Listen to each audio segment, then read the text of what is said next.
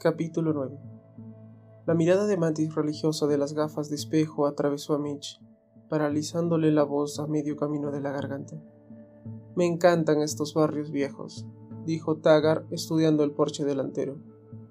Así era California del Sur en los buenos tiempos, antes de que talaran todos los naranjos para construir un gigantesco erial de casas de estuco. Mitch consiguió emitir su voz que sonaba casi como la suya, aunque más débil. ¿Vive usted por aquí, teniente? No. Vivo en uno de los cereales. Me resulta más práctico, pero casualmente andaba por su barrio. Tagar no era un hombre que anduviera casualmente por ningún lado. Incluso si caminara dormido, lo haría con un propósito, un plan, un objetivo. Surgió algo, señor Rafferty. Y ya que andaba por aquí, me pareció que pasar a visitarle era más fácil que telefonear. ¿Tiene unos minutos para atenderme? Si Tagar no era uno de los secuestradores, si su conversación con Mitch había sido grabada sin que lo supiera, permitirle cruzar el umbral sería una temeridad.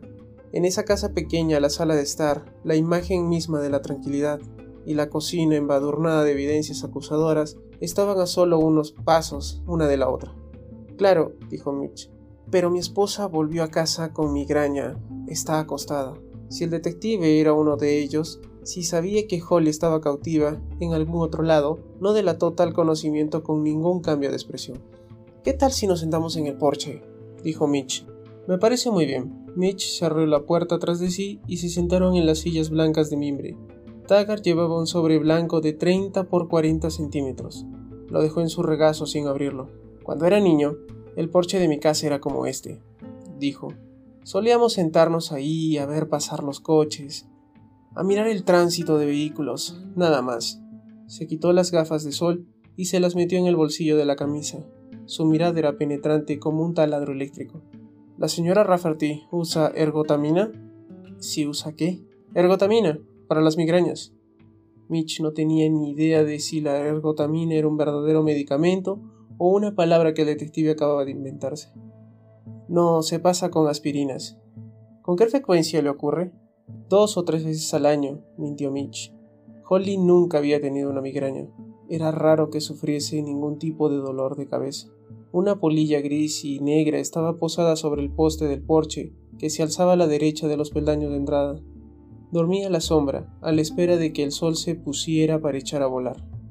Yo padezco de migrañas oculares, explicó Tagar. Son completamente visuales. Veo una luz deslumbrante y se me produce un punto ciego temporal durante unos 20 minutos, pero sin dolor. Si uno tiene que sufrir de migraña, esa parece ser la mejor.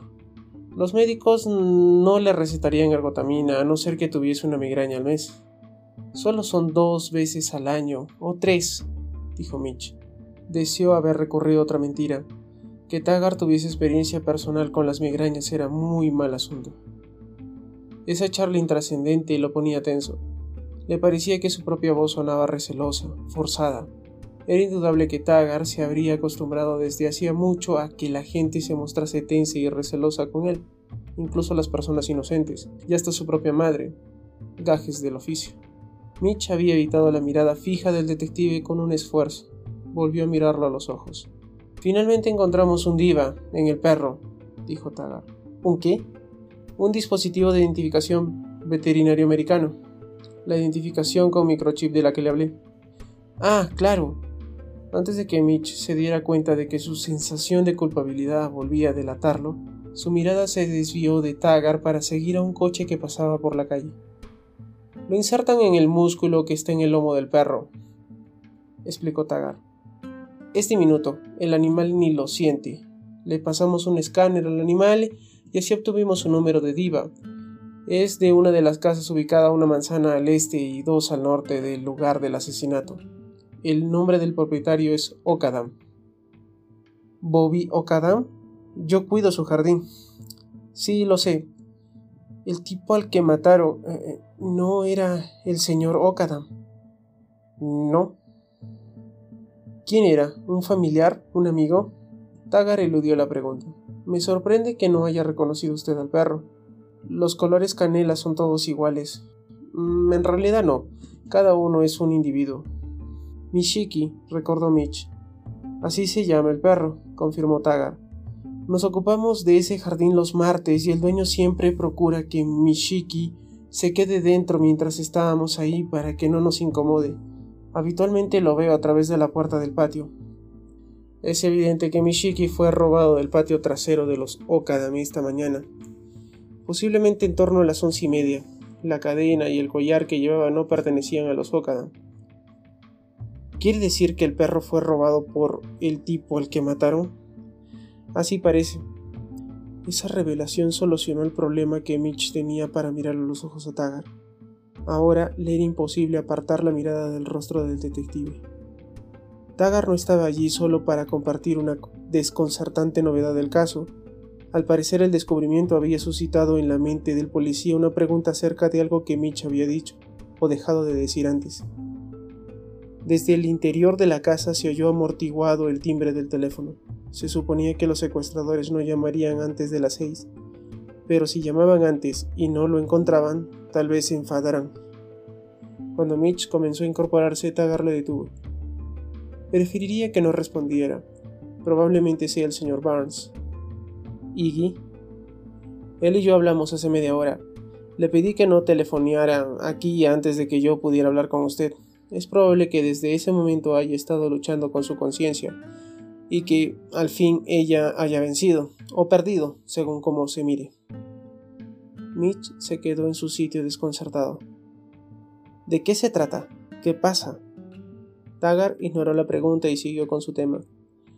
¿Con qué frecuencia cree usted que se roban perros, señor Rafferty? Nunca pensé ni siquiera que se los robaran. Pues ocurre, no con tanta frecuencia como los robos de coches, claro. Su sonrisa no era contagiosa, sino inquietante. No se puede desguazar un perro y vender las partes como se hace con un porche, pero aún así, cada cierto tiempo se llevan alguno. Si usted lo dice.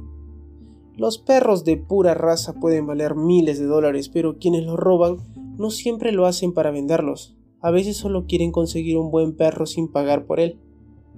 Aunque Tagar hizo una pausa, Mitch no dijo nada. Quería acelerar la conversación. Estaba ansioso por saber a qué conducía. Toda esa charla sobre perros ocultaba una trampa, o al menos una sorpresa. Algunas razas son muy codiciadas que otras, porque se sabe que son amistosas y dóciles, y que es poco probable que vayan a resistirse al ladrón. Los labradores canela son una de las razas caninas más sociables y menos agresivas. El detective agachó la cabeza, bajó los ojos y se quedó en silencio durante un momento, como si pensara lo que diría a continuación. Mitch no creía que Taggart necesitase recapacitar. Los pensamientos del detective tenían un orden tan preciso como el de las prendas del ropero de un obsesivo compulsivo. Por lo general se llevan los perros de coches aparcados, continuó Taggart. La gente deja al animal solo con las puertas sin echar el seguro. Cuando regresan, Fido ya no está. Alguien ya le cambió el nombre y ahora es Duque. Al darse cuenta de que agarraban los brazos del asiento de mimbre como si fueran los de la silla eléctrica y estuviese esperando a que el verdugo accionara el interruptor, Mitch hizo un esfuerzo por parecer relajado.